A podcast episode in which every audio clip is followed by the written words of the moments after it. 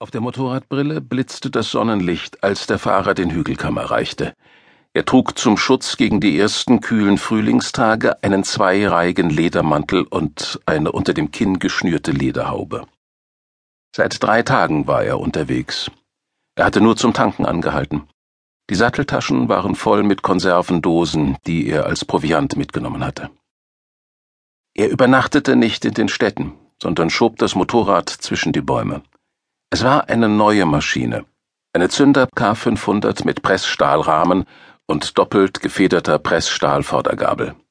Normalerweise hätte er sich so ein Motorrad nie leisten können. Aber allein diese Reise würde mehr als genug einbringen. Daran dachte er, als er allein im Wald saß und kalte Suppe aus der Dose löffelte.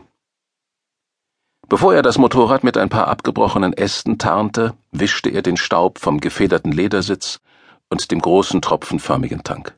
Er spuckte auf jeden Kratzer, den er entdeckte, und polierte ihn mit dem Ärmel blank. Er schlief auf dem nackten Boden, eingewickelt in eine Wachstuchdecke und gönnte sich kein Feuer, noch nicht einmal eine Zigarette. Der Rauch hätte ihn verraten können, ein Risiko, das er nicht eingehen durfte. Manchmal wurde er vom Dröhnen polnischer Armeelaster geweckt, die auf der Straße vorbeifuhren.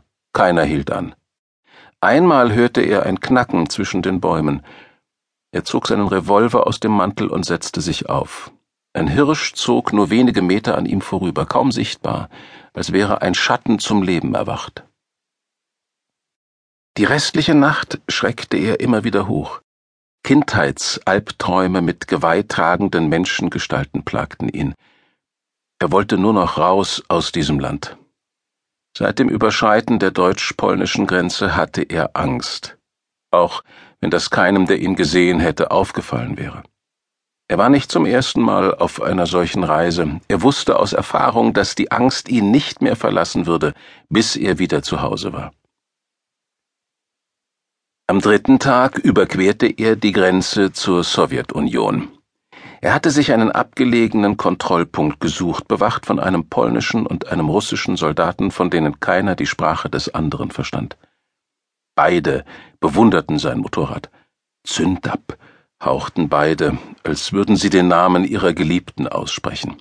Er musste schwer an sich halten, als sie mit den Händen über den chromverkleideten Tank strichen. Wenige Minuten nach dem Grenzposten fuhr er an den Straßenrand und schob die Brille auf die Stirn. Dort, wo sich der Staub der Straße nicht festgesetzt hatte, wurden zwei blasse Hautmonde sichtbar. Er beschattete die Augen und ließ den Blick über die hügelige Landschaft schweifen. Die Felder waren gepflügt und geeckt, Roggen und Gerstensamen schlummerten in der Erde, dünne Rauchfäden stiegen aus den Kaminen einsamer Bauernkarten, auf deren schiefergedeckten Dächern leuchtend grünes Moos wuchs. Kurz fragte er sich, was die Bewohner tun würden, falls sie wüssten, dass es mit ihrem gewohnten Leben bald vorbei sein würde. Aber selbst wenn sie es wüssten, sagte er sich, würden sie wahrscheinlich weitermachen wie bisher und weiterhin an Wunder glauben. Deshalb dachte er, hatten sie nichts anderes verdient, als ausgelöscht zu werden. Die vor ihm liegende Aufgabe markierte einen weiteren Schritt hin zu diesem Ziel. Nach dem heutigen Tag würde es nicht mehr aufzuhalten sein. Er wischte die Fingerabdrücke der Grenzposten von den Handgriffen und fuhr weiter. Es war nicht mehr weit bis zum Treffpunkt. Er fuhr auf einsamen Straßen durch Nebelschwaden, die sich in die Senken kauerten wie Tintenschlieren in Wasser. Er sang Texte von nur halb erinnerten Liedern vor sich hin, ansonsten blieb er stumm, als wäre er ganz allein auf der Welt, unterwegs in einem unbewohnten Land, Genau so fühlte er sich. Endlich erreichte er den gesuchten Ort, ein verlassenes Bauernhaus, dessen Dach durchhing wie der Rücken eines alten Gauls. Er bog von der Straße ab und fuhr durch einen Durchlass in der Steinmauer, die den Hof umgab. Überwachsene Bäume standen um das Haus, an den dicken Stämmen rankte sich Efeu. Ein Krähenschwarm stob von den Ästen auf, geisterhafte Silhouetten, die sich in den Pfützen auf dem Hof spiegelten. Stille legte sich über ihn, als er den Motor abstellte. Er zog die Handschuhe aus und kratzte sich die getrockneten Schlammspritzer vom Kinn, darunter kamen eine Woche alte Bartstoppel zum Vorschein. Vermoderte Fensterläden hingen schief an den Rahmen, die Tür war eingetreten und lag auf dem Boden. Löwenzahn wuchs aus den Ritzen der Holzdielen. Er stellte die Zünder auf den Ständer, zog die Waffe und trat vorsichtig ins Haus. Den Revolver zu Boden gerichtet, ging er über die knarrenden Bretter. Graues Licht fiel durch die Spalten der Fensterläden. Zwei drachenköpfige Feuerböcke starrten ihn aus dem offenen Kamin an. Da sind Sie ja, erklang eine Stimme. Der Zünderpfarrer zuckte zusammen, ließ aber die Waffe gesenkt. Reglos starrte er in die Schatten. Dann entdeckte er einen Mann, der an einem Tisch im Raum nebenan saß, der ehemaligen Küche. Der Fremde lächelte und winkte ihm langsam bedächtig zu. Schönes Motorrad, sagte er. Der Fahrer steckte seinen Revolver weg und trat in die Küche. Sehr pünktlich, sagte der andere. Vor ihm auf dem Tisch lag eine Tokarev-Automatikpistole, dazu zwei kleine Metallbecher, nicht größer als Eierschalen. Daneben stand eine ungeöffnete Flasche mit georgischem Chacha-Wodka. Ein zweiter Stuhl war an die gegenüberliegende Tischseite gestellt, damit der Fahrer Platz nehmen konnte. Wie war die Fahrt? fragte der andere. Haben Sie alles? wollte der Fahrer wissen. Natürlich. Der andere griff in seinen Mantel und zog ein zusammengerolltes Dokumentenbündel heraus. Klatschend ließ er es auf den Tisch fallen. Von der verdreckten Oberfläche stieg Staub auf.